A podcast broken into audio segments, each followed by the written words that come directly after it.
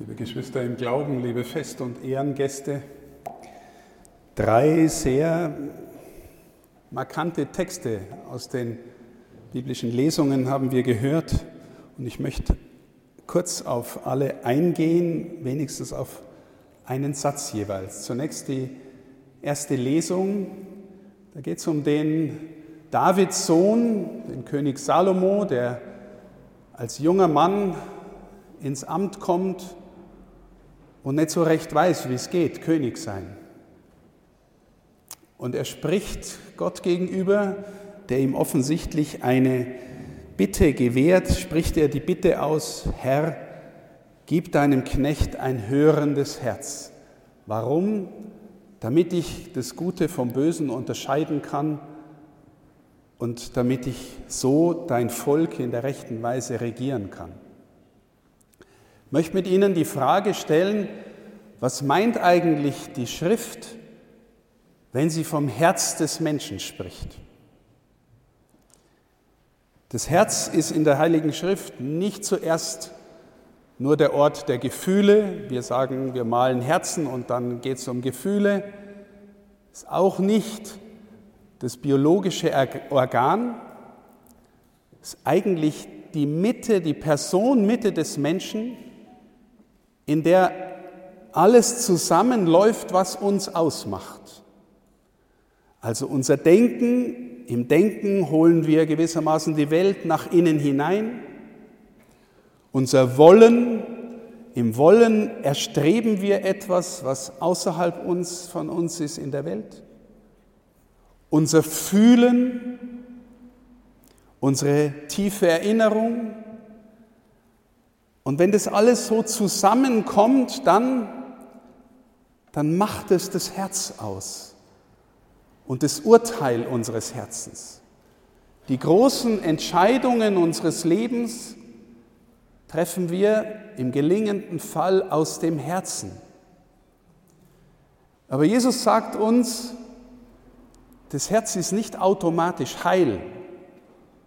Er sagt uns auch, aus dem Herzen kommen die bösen Gedanken, die Versuchungen, der Verrat, die Untreue, die Unzucht, was alles auch in uns da ist. Deswegen sagt uns Jesus, er will uns eigentlich auch ein neues Herz geben oder unser Herz so verändern, erneuern, dass wir verstehen können, wie in unserem Leben Gott hineinwirkt. Auch das, liebe Schwestern und Brüder, ich weiß nicht, ob Ihnen das schon mal jemand gesagt hat. Der entscheidende Kampf im Leben, worum es im Glauben eigentlich geht und letztlich im ganzen Leben geht, spielt sich in unserem Herzen ab. Ob unser Leben vor Gott gelingt oder nicht, spielt sich in unserem Herzen ab. Gib deinem Knecht ein hörendes Herz. Die biblische Erfahrung ist, wenn der Mensch innerlich mit Gott in Verbundenheit lebt, dann fühlt er sich im Herzen gegründet, dann weiß er innerlich, wo er hingehört, dann weiß er innerlich, wo er zu Hause ist und lernt so nach und nach fühlen, spüren, erkennen, erfahren, wohin die Reise gehen soll und welches die wichtigen Entscheidungen sind, die wir von den unwichtigen unterscheiden können. Das Herz ist damit auch der Sitz dessen, was wir das Gewissen nennen. Herr, gib deinem Knecht ein hörendes Herz. In der Regel, liebe Schwestern und Brüder, und ich spreche auch von mir selber, leben wir aus unserem Herzen nicht so sehr in der Tiefe, wo wir innerlich so mit Gott verbunden sind, sondern eher gewissermaßen an der Oberfläche. Und wenn unser Herz nicht gegründet ist, sondern von der Oberfläche dominiert ist, dann denken wir in aller Regel zuerst einmal an uns. Und wenn wir keinen Grund haben, dann müssen wir uns irgendwie selber festmachen und vielleicht durchsetzen und vielleicht sogar am Ende nur egozentrisch unterwegs sein. Deswegen sage ich, der eigentliche Kampf im Leben vor Gott, das eigentliche Ringen, spielt sich in unserem Herzen ab. Herr, gib deinem Knecht ein hörendes Herz, betet der Salomon. Im Evangelium schenkt uns Jesus Gleichnisse. Er spricht ganz häufig in Gleichnissen. Warum? Weil das, was unser inneres Leben ausmacht, auch das Glaubensleben, dafür brauchen wir Bilder, um das zu erklären. Und ein Doppelgleichnis hat er uns heute gegeben in diesem Wort vom Schatz im Acker und von der kostbaren Perle. Mit dem Himmelreich ist es wie mit einem Schatz im Acker, den ein Mensch findet und in seiner Freude verkauft er alles, was er hat und kauft den Acker. In der biblischen Tradition ist oft auch das Herz, die innere Welt als ein Boden beschrieben. Wenn Sie in den letzten Wochen mal im Gottesdienst waren, kommt oft das Gleichnis vom Sämann, der sät aus und das, was er aussät, fällt bei den einen auf einem festen Boden, auf einem felsigen Boden, in die Dornen oder auf fruchtbaren Acker.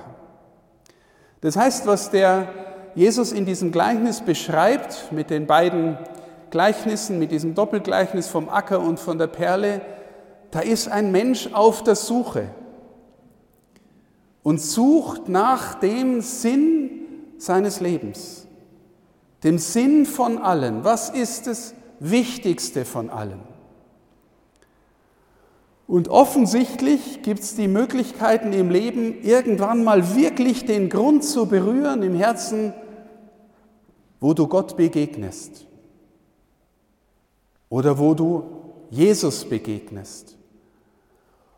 Und wenn du ihm mal wirklich begegnest, dann machst du normalerweise die Erfahrung, was soll denn eigentlich wichtiger sein, als zu ihm zu gehören? Was soll wichtiger sein, als zu ihm zu gehören? Warum? Weil er gekommen ist, um uns nach Hause zu lieben, weil er gekommen ist, um all das zu vergeben, was in unserem Herzen auch da ist und nicht nur gut ist. Weil er gekommen ist, wie der Paulus sagt, uns mit Gott zu versöhnen. Und weil er gekommen ist, um uns in die Familie zurückzuholen, die Gottesfamilie. Ich gehe mal davon aus, dass die beiden Priester, die da vorne sitzen, ihre Predigten auch anfangen mit dem Wort liebe Schwestern und Brüder. Und meistens denken wir, naja, das ist jetzt frommes Gerede. Aber das ist die Wirklichkeit, von der Jesus spricht. Ich will, dass ihr meine Geschwister werdet, dass ihr im Herzen Verbindung haltet mit mir, damit ihr in der Welt gut zurechtkommt, damit ihr innerlich nach Hause kommt, mit dem Vater versöhnt lebt, damit ihr einen Herrn und Bruder habt, der euch vorausgeht, dem ihr nachfolgen könnt. Wer ihm begegnet, und begegnen heißt mal die Erfahrung machen, wenn das stimmt, was der sagt, oder wenn das stimmt, wer das ist, wie soll es denn was Wichtigeres geben? Ich erinnere mich gerne immer an eine Freundin, mit der ich lange äh, gesprochen habe, die auf der Suche war nach allem Möglichen, Esoterik, beruflich, Sinn des Lebens, was macht es eigentlich alles aus? Und eines Tages kriege ich einen Anruf und sie sitzt im Zug und sagt, du, ich habe gerade die Bergpredigt gelesen. Und mir laufen die Tränen runter, weil ich habe verstanden, wenn einer recht hat, dann er. Verstehen Sie, da war nicht nur, ich lese intellektuell einen alten Text, sondern da war, ich bin berührt worden von etwas, was größer ist als nur die Welt. Und es hat in meinem Leben Platz. Sie hat sowas wie den Schatz im Acker gefunden und fängt an, sich danach zu orientieren. Liebe Schwestern und Brüder, wenn er der Schatz im Acker ist oder die Perle, die es wert ist, alles zu verkaufen, das haben viele, viele Menschen in der Geschichte des Christentums dann auch wörtlich genommen und so gemacht. Wenn er der Schatz im Acker ist, dann ist die Frage, sind wir auf der Suche nach ihm? versuchen wir ihm zu begegnen, ihn zu verstehen, ihn in unser Herz reinzulassen. Und das sage ich Ihnen auch aus Erfahrung, wenn der mal da anfängt, da drin ist, dann fängt er auch an, das umzukrempeln und zu reinigen und neu zu machen. Wie sollte es etwas Wichtigeres geben als ihn, wenn er der ist, den wir glauben? Und jetzt der dritte Satz aus der zweiten Lesung, die wir aus dem Römerbrief gehört haben, die für mich unglaublich ist, dieser Satz, gell, den hören, der geht manchmal da rein und da raus, aber er ist so unglaublich. Paulus sagt, dass Gott bei denen, die ihn lieben, alles zum Guten führen wird. Alles. Wie Paulus, mir geht es gerade echt schlecht, mein Verwandter liegt im Sterben, ich habe meinen Arbeitsplatz verloren, ich weiß nicht, ich habe Schmerzen, ich bin Krebs, ich weiß es nicht. Bei denen, die ihn lieben, wird er alles zum Guten führen. Wie soll es eine wichtigere Beziehung geben als die? Heißt es, wenn sie lernen, Gott zu lieben, dass die anderen weniger wichtig werden? Na, es heißt, dass sie die anderen mehr lieben können, weil sie sie in Gott lieben. Wie sollte es etwas geben, was wichtiger wäre als er? Was hat es alles mit euren Glocken zu tun? Liebe Schwestern und Brüder, es ist so schön, dass es in unserer Kultur, die immer noch christlich geprägt ist, auch wenn wir spüren, dass ganz viel von dem so nach und nach irgendwie am Verdunsten oder Verschwinden ist. Aber wir läuten noch die Glocken. Und wenn Sie sich erinnern, die Glocken läuten vom Kirchturm aus. Die Glocken läuten zu festlichen Anlässen, wenn äh, geheiratet wird, wenn ein Kind getauft wird. Jetzt habe ich in der letzten Zeit viel gefirmt. Da ist immer vor dem Akt der Firmung eine Stille in der Kirche und ein Glockenläuten. Die Glocken läuten, wenn jemand stirbt, damit wir das Gebet für den nicht vergessen. Die Glocken läuten zu jeder Viertelstunde. Und wenn Sie sagen, liebe Schwestern und Brüder, ich möchte dem Herrn begegnen und lernen, dieser Beziehung Priorität einzuräumen. Manchmal passiert es gell, mit, mit einem Schlag oder mit einer inneren Erfahrung, wie bei meiner Freundin, von der ich erzählt habe. Aber ganz oft und bei ganz vielen ist es auch ein allmählicher Prozess, in den wir hineinwachsen, dass die Beziehung wichtiger wird. Dann wäre ein Tipp, eine Möglichkeit, wenn immer Sie die Glocken hören, zum Herrn Jesus sagen, danke Herr, dass du da bist. Oder erbarm dich meiner. Oder ich freue mich, dass dich gibt. Oder verstehen Sie? Einfach das Herz einmal erheben und mit ihm verbinden.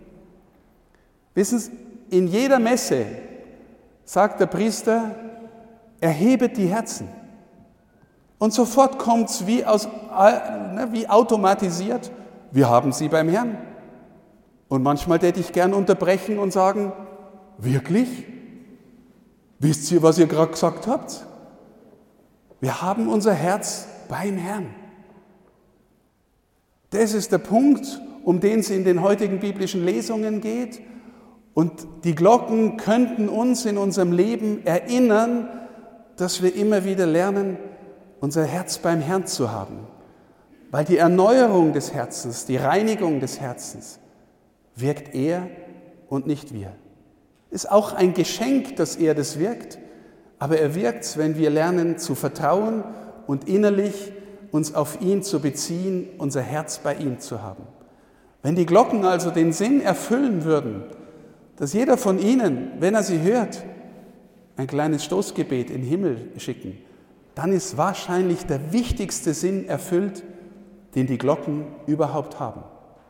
Und wenn Menschen in dieser Beziehung wachsen, dann hat es Auswirkungen auf das ganze Leben der kirchlichen Gemeinde und der politischen Gemeinde, von denen heute so viele Vertreter auch da sind.